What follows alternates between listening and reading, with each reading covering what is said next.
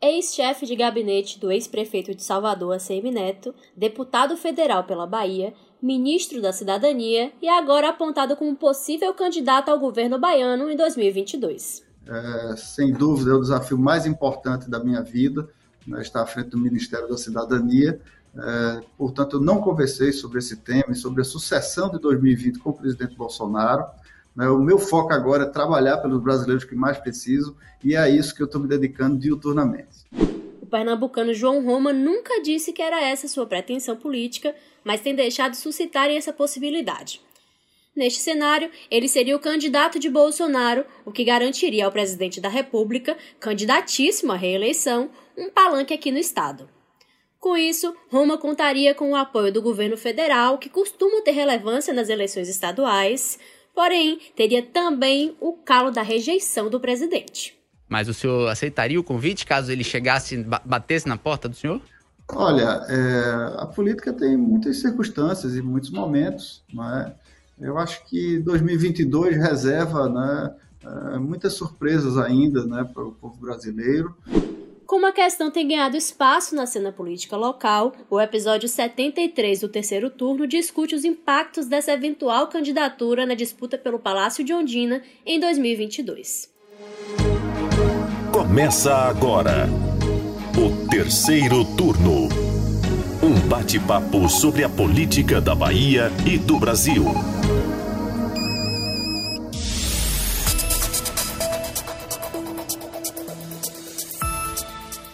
Eu sou Jade Coelho e junto comigo na gravação remota do podcast de política do Bahia Notícias, os repórteres do site. Ailma Teixeira, bem-vinda de volta. Oi, oi. E Bruno Luiz. Oi, gente, bem-vinda de volta, Ailma, depois de umas folgas forçadas, né? Mas que bom que tá tudo bem. Exatamente. Plenamente recuperada, gente, tá tudo bem. Que maravilha. Bom, vamos começar pelo comecinho, né? Essa história de João Roma candidato em 2022 surgiu aí há algumas semanas, lá para meados de março. E a ideia é João Roma, hoje oficialmente um soldado do governo Bolsonaro, se candidatar para consequentemente servir de palanque para o presidente aqui na Bahia, já que Bolsonaro ainda não tem hoje um candidato para chamar de seu, né?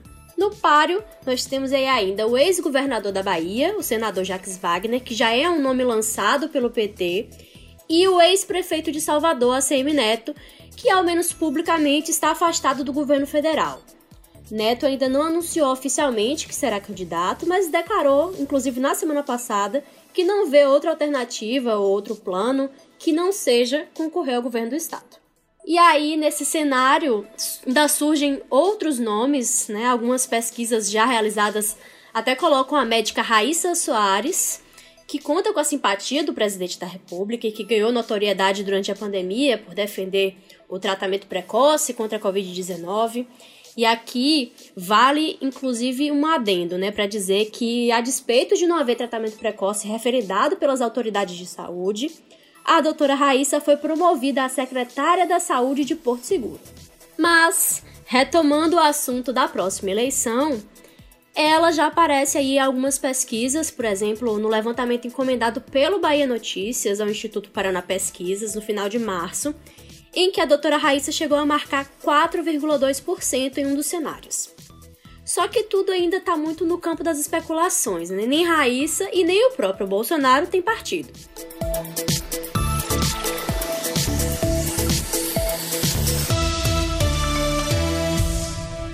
E aí a gente vai para João Roma também no campo das ideias, né? Ainda. Ele é, não foi testado em pesquisas do tipo, até porque essa, essa história de João Roma enquanto candidato, ela começou a tomar corpo mais agora. Logo quando Roma foi é, nomeado por Bolsonaro ministro da Cidadania, essa história ali ela começou a correr, né, ali nos bastidores de que Bolsonaro estava colocando João Roma justamente para é, ter um possível palanque em 2022 aqui no estado, né, para a candidatura dele à presidência da República, já que ele não acredita que Neto vai apoiá-lo, né? Mas só que aí é, alguns movimentos de Roma nas últimas semanas foram chamando atenção, né? Tem viajado muito aqui ao interior da Bahia, dando muitas entrevistas a veículos locais, né? Sendo que ele é ministro agora então seria mais mais comum, mais natural, é, um afastamento dele aqui do Estado, né?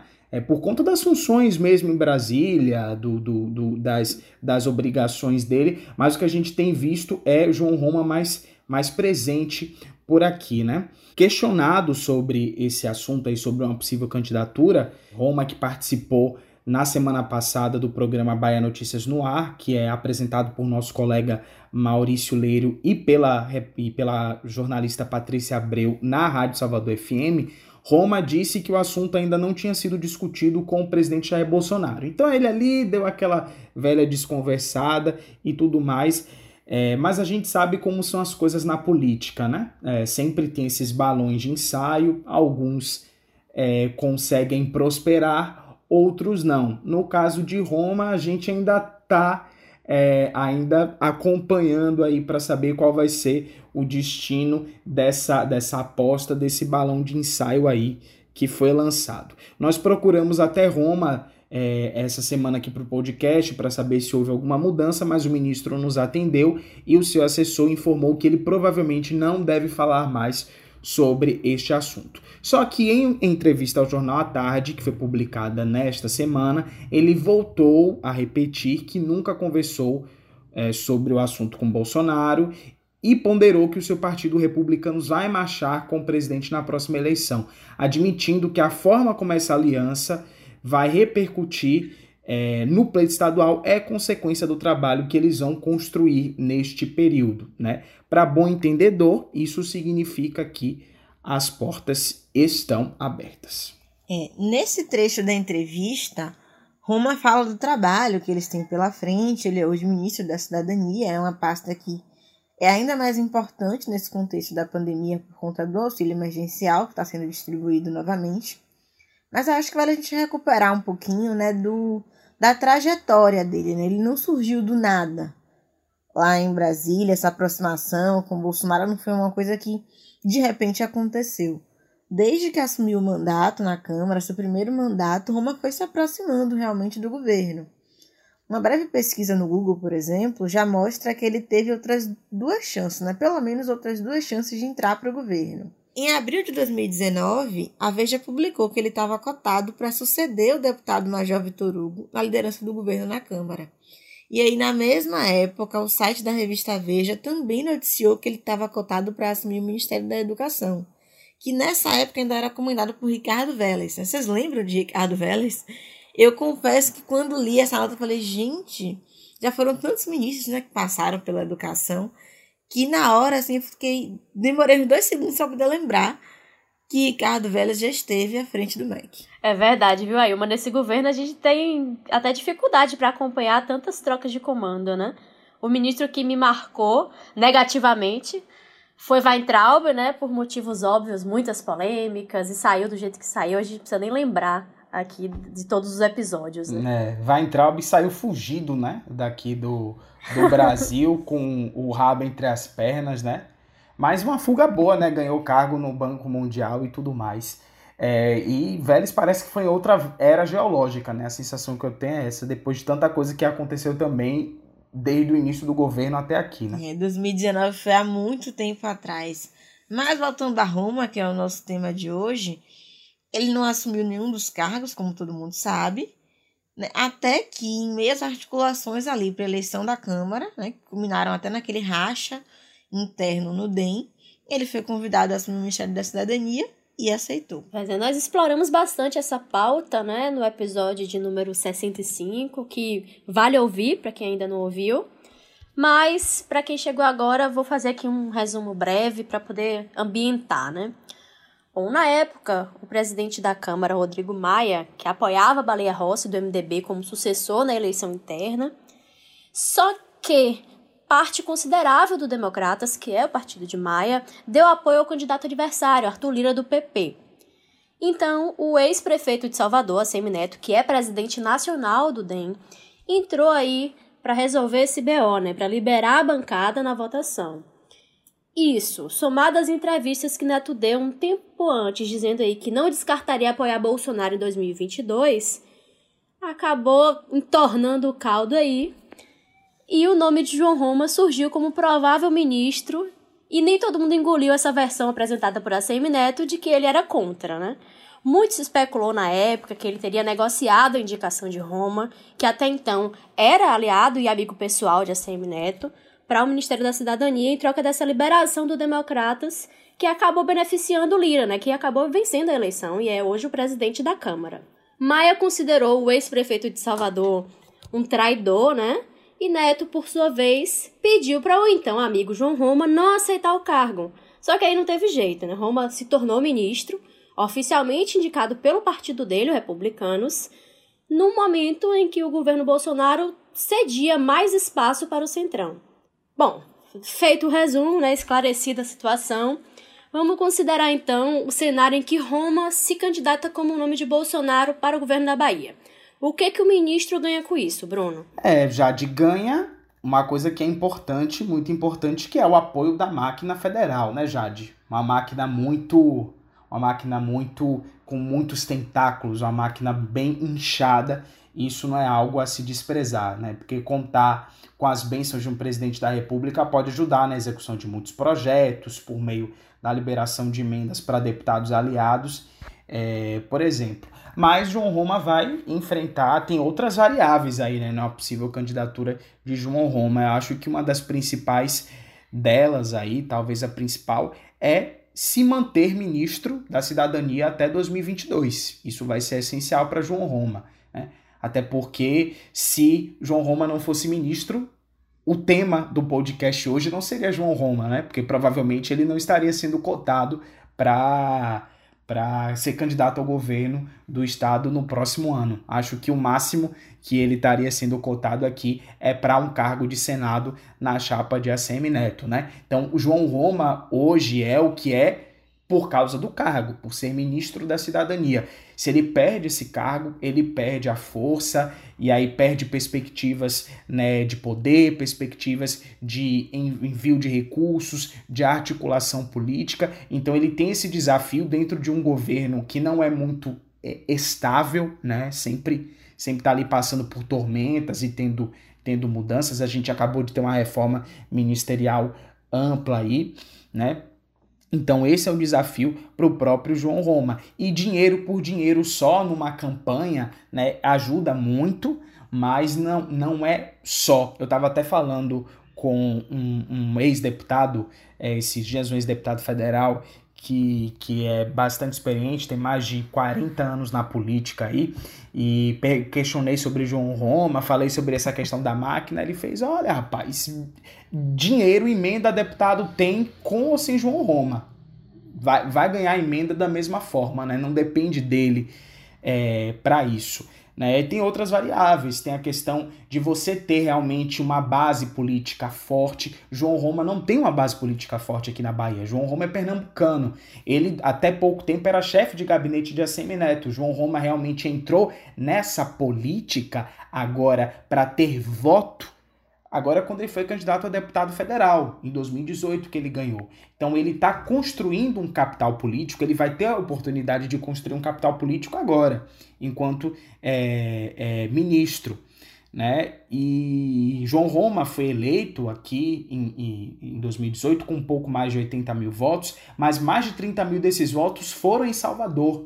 Sem esses votos, ele muito provavelmente não se elegeria, né? Ele não se elegeria, na verdade. E esses votos vieram de ACM Neto. Então o nome dele ainda é atrelado a ACM Neto. As bases que o João Roma tem são bases de ACM Neto. Então ele vai ter essa dificuldade aí, caso ele realmente queira se colocar como um candidato a governo, vai ter que usar esse pouco mais de um ano até a eleição para poder criar uma estrutura para o nome dele, uma estrutura de visibilidade, de base política que ele não tem, né? Que ao contrário de Neto e, e de outro possível candidato aí a governo, que é Jacques Wagner, do PT, que inclusive já foi governador. Então tem as estruturas é, todas mais azeitadas aí e jamais estabelecidas. Uma outra coisa é, também é se está atrelado a Bolsonaro realmente é mais um bônus do que um ônus, né? A gente sabe da rejeição que o presidente Jair Bolsonaro tem é, principalmente aqui na Bahia, onde o bolsonarismo não é, não é, não existe bolsonarismo, né, constituído na Bahia como a gente tem, por exemplo, no sul do país, ou como a gente tem algumas, algumas áreas ali, alguns estados do centro-oeste e até do norte do país, né, onde a gente tem ali a ação muito da, da, da, da bancada do, da, do boi, né, ali no centro-oeste e no norte, é, aqui você tem bolsonaristas, mas o bolsonarismo enquanto movimento não é tão forte. Então, quanto isso deve pesar aí? O quanto isso pode mais atrapalhar do que ajudar a uma candidatura local? É, então, a gente sabe que a rejeição do presidente por aqui é alta. A nível nacional também não anda bem, né? Com a pandemia, é, a aprovação dele piorou. E aí chega a ser o pior estágio com a Covid-19 gerando mais de 4 mil mortes diárias, como a gente já chegou a marcar nos últimos dias. Então é um momento muito crítico para o governo, para a imagem do presidente.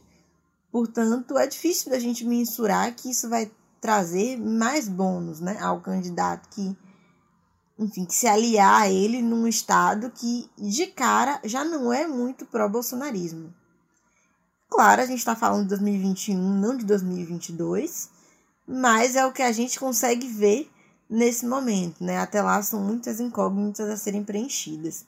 E para ilustrar o que eu estou falando, né, dessa rejeição alta do presidente, a última Datafolha de março mostra que a rejeição dele passou de 40% para 44%, num período aí de janeiro a março desse ano, e só no Nordeste, 63% das pessoas consideram que ele não tem capacidade de gerir o Brasil é o maior índice entre todas as regiões. Né? O Nordeste está sempre ali dando, puxando para cima, vamos dizer assim, a rejeição do presidente Jair Bolsonaro. É aí uma é, é importante até esse, esse, dado, né? Porque a candidatura de uma possível candidatura de Roma, né? A competitividade dela vai estar tá totalmente atrelada aí a como o Bolsonaro chega nas urnas em 2022. Se a gente vai ter um Bolsonaro forte, né? Ou fragilizado como a gente está vendo hoje. Isso é muito importante como sinalização para os prefeitos, os deputados federais, né, que são aqueles que realmente constroem a eleição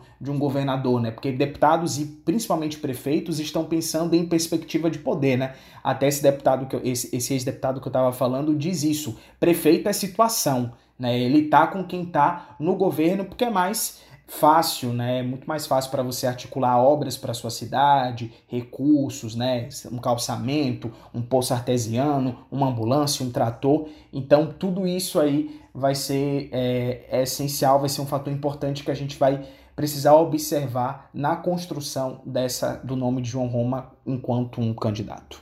Bom, e nós fomos ouvir um especialista, né, conversar com o professor Cláudio André, cientista político, e que colabora muito com a gente aqui no terceiro turno, participa semana assim a outra também. Já desde já agradecendo ao professor Cláudio André.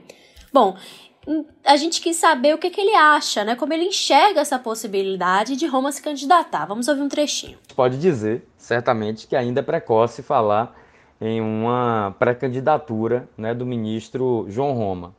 É, como eu disse, primeiro porque perpassa por um rearranjo mais explícito de forças políticas, é, de partidos que hoje né, estão é, marchando ao lado do, do ex-prefeito Assemineto, que inclusive não marchariam com o governo Bolsonaro, certo? É o caso do PSDB, né, que é, tem uma força política é, interessante né, quando analisado aí o, o, o, panorama das eleições de 2020. É, é o caso também né, de outros partidos como o Cidadania, né, que é, tem feito alianças, é, é, desculpa, tem feito diálogos né, em nível nacional em torno de, de, de caminhos alternativos a Bolsonaro. É, é, o caso do, do Partido Verde, do PV, né, enfim, a gente podia aqui falar em uma série de um conjunto né, de partidos que, march, que, que, teriam dificuldade de marchar com o João Roma como um candidato natural e uma liderança que vai montar um palanque para Bolsonaro na Bahia. E aí, apesar de Cláudio André falar que ainda é cedo para falar em ruptura definitiva entre Neto e Roma, ele destacou quão estratégica é a atual posição do ministro, né? Porque ele está num cargo que lhe garante um fortalecimento aí do seu próprio capital político. Essa é a, a grande vantagem. É um cargo que garante a Roma influência nos estados, nos municípios, né? Uma aproximação com os parlamentares, então é para ele é um ganho muito grande, independente aí do dos passos que ele queira seguir, né? Seja se reeleger, dessa vez com suas próprias pernas, já que ele foi muito apoiado por ACM Neto na sua primeira eleição, ou de fato é, servir aí como candidato de Bolsonaro na disputa pelo governo da Bahia. E aí, como exemplo dessa vantagem, Cláudio André lembrou de duas figuras políticas importantes. O ex-governador Jacques Wagner, que a gente já falou aqui, né? O PT lança de novo como candidato, e também o ex-governador de Pernambuco, Eduardo Campos, que faleceu alguns anos atrás. Os dois, antes de serem governadores, foram ministros no governo Lula. E isso ajudou bastante a alavancar a candidatura deles é, anos depois. Mas aí nós aproveitamos também para poder conversar com Cláudio André sobre como essa eventual candidatura de João Roma poderia impactar nas outras duas candidaturas já, vamos dizer, já mais prováveis, né? Que é a de Wagner, já colocado aí na mesa pelo PT, e a CM Neto. Caso nós tenhamos é, uma, uma reaglutinação de um campo político à direita né, do, do ex-prefeito Assemineto. Isso afeta diretamente a sua candidatura, inclusive, sua pré-candidatura, desculpa, inclusive em um momento no qual né, o, o, o ex-prefeito Assemineto tem buscado é, elaborar uma estratégia que passe por duas frentes. Primeiro, a perspectiva de atrair partidos né, ao centro, inclusive que estejam na base né, do, do governo é, Rui Costa, né, liderados pelo governador Rui Costa. Foi o caso do PDT e do PL, né, que estão em processo aí de composição política, né, com, com o ex-prefeito Assemineto e uma possível candidatura ao governo do Estado.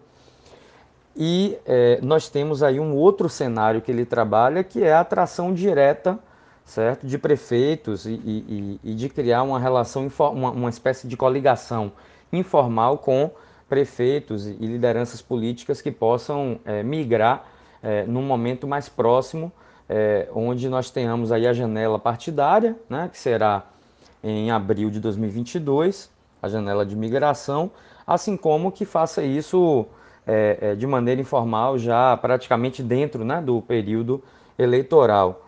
Então eu, eu vejo que é, de fato esse é o desafio e quanto a, ao senador Jacques Wagner, eu vejo que o grande desafio que nós teremos é, ao analisar é, a sua candidatura é em que medida ele vai surfar na força né, do governo Rui Costa, que pode chegar em 2022 com muita popularidade, com muita aprovação, e obviamente que se valendo do cenário nacional. Se o ex-presidente Lula for candidato, é, sabendo que nós temos um Estado anti-bolsonarista, é muito provável que isso é, o coloque como um candidato competitivo nas próximas eleições ao governo do Estado. Bom, e aí com Neto e Roma no páreo, é de se pensar, também fica a questão no ar, né, para onde é que vão os aliados? Muitos, inclusive do Democratas, preferiram não se envolver nessa confusão dos dois, né? E aqui vale lembrar que assim que Roma foi nomeado, é, o então coordenador das prefeituras bairro de Salvador, Luiz Galvão, foi exonerado, né? E agora ele ganhou um cargo de secretário executivo no Ministério da Cidadania. Só que ainda assim ninguém tomou lado, né? É, já adição à ponderação, realmente nenhum aliado se pronunciou, mas a esposa do ministro, a administradora de empresas Roberta Roma, falou com a imprensa assim. Ela preferiu não se alongar muito, mas em uma conversa com a Tribuna da Bahia, com nosso colega Rodrigo Daniel Silva, que já foi até aqui no terceiro turno, ela disse que a decepção com o ex-prefeito ACM Neto era indescritível. Usou justamente essas palavras. É, e eu acho que também vale, vale ressaltar aqui, né, frisar, que você acha que quem respondeu a essa declaração de Roberta Roma foi a Semineto? Foi Bruno Reis? Foi um nome proeminente da oposição? Não. Foi a vereadora de Salvador, Roberta Caires. Roberta Caires do Patriota, que não sei como foi que ela apareceu nessa história, como foi que ela se envolveu numa treta entre um ex-prefeito de Salvador e possível candidato ao governo do estado e um ministro da cidadania, ela que é vereadora da cidade, se envolveu nisso e resolveu se posicionar, enviou uma nota à imprensa dizendo que a decepção foi de Assemineto e dizendo que João Roma teve um comportamento de ingratidão com o Neto, né? Então, e foi aí foi por enquanto a única manifestação que eu vi a essa fala de Roberta Roma, né? Eu achei engraçado, Bruno, porque essa declaração dela me lembrou os líderes de governo, né? Que vez ou outra, quando tem alguma. Nunca mais presenciou um, um embate aí, né, entre prefeito e governador, mas quando acontecia, vinha sempre o líder do governo para defender o seu. Só que a Semineto não é mais prefeito de Salvador. E nem ela é líder de governo. Semineto, é, a Semineto agora tá oficialmente desempregado, né? Porque ele tem a função de presidente do DEM e é isso. É, eu queria citar aqui um pouco desse comportamento de João Roma. A gente até citou um pouquinho no início, né? Mas, especificamente no último final de semana, Roma participou de um evento badalado lá em Serrinha, que não foi a vaquejada, porque as festas estão proibidas. Ele foi visitar umas obras na companhia do ministro do Turismo, Gilson Machado. E aí estavam presentes também o secretário especial do esporte, Marcelo Magalhães, o secretário especial da Cultura, Mário Frias, e cerca de 20 prefeitos. E aí, imagina aí um evento badalado em plena pandemia, né? Tá bom para vocês? É, eu achei potente. Mostrou que é importante. pois é, eu também concordo. Tá cortejado, né? Então, né? Obviamente não se descarta que a amizade de Rome Neto venha a ser refeita futuramente. Cláudio André até pontuou que ele não vê ainda essa ruptura definitiva. Eu tendo a concordar com ele, eu acho que é cedo pra gente é, pra gente encarar que seja o fim dessa amizade, dessa aliança de muito tempo, porque de fato é bem provável que os dois caminhem juntos na próxima eleição, né? Eu não duvido, inclusive, de o próprio João Roma aparecer aí na chapa de Assemineto, né? Não duvido nada, ele como um candidato a Senado, quem sabe, agora que ele tá como ministro da Cidadania e tá reforçando o capital político dele, né? Quem sabe é, não, não se chegue né, a essa solução. Aí o Republicanos também é um partido forte, assim, é um dos principais partidos da base de Neto, então provavelmente vai reivindicar uma vaga aí na, na chapa é, majoritária. E uma outra coisa, né? É, como a Ilma falou, ninguém sabe como o Bolsonaro chega em 2022. Eu acredito, tendo a acreditar, que nesse atual ritmo de Bolsonaro aí, Neto é, se não tiver uma terceira via forte em 2022, tenda a estadualizar a eleição, né? Assim, é, esquecer o cenário nacional e focar aqui por não ter um, alguém forte, né, para apoiar a candidatura dele. Mas é algo só para os próximos capítulos mesmo para a gente ver. Exatamente. A gente vai continuar acompanhando, né, os bastidores dessa trama toda. Mas o que se sabe agora, né, por enquanto, a Semineto diz que João Roma é um assunto abre aspas, absolutamente superado, fecha aspas. A gente vai ficar aqui de olho. E você que ouve o terceiro turno, né, vai continuar acompanhando também toda sexta-feira a partir das 8 horas, nesse mesmo bate-canal ou no seu tocador de podcast preferido. Terceiro turno.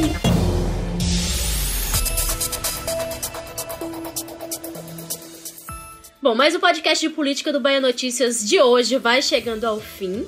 Só que antes da gente finalizar, eu só queria dar crédito aqui às pesquisas que a gente citou durante o episódio.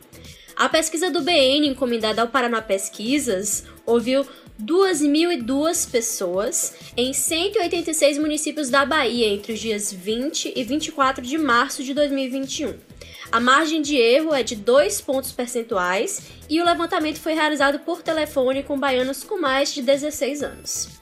E a Datafolha ouviu 2.023 pessoas nos dias 15 e 16 de março.